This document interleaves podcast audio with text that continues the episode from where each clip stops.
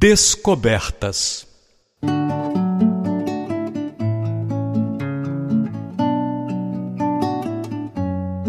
Quem trabalha suas fraquezas está por descobrir a força. Quem trabalha a humildade está por descobrir a sabedoria. Quem trabalha seus medos está por descobrir a coragem. Quem trabalha a caridade está por descobrir a alegria. Quem trabalha seus sonhos está por descobrir a realização.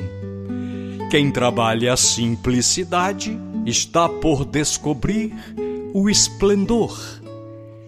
Quem trabalha o perdão já descobriu o amor.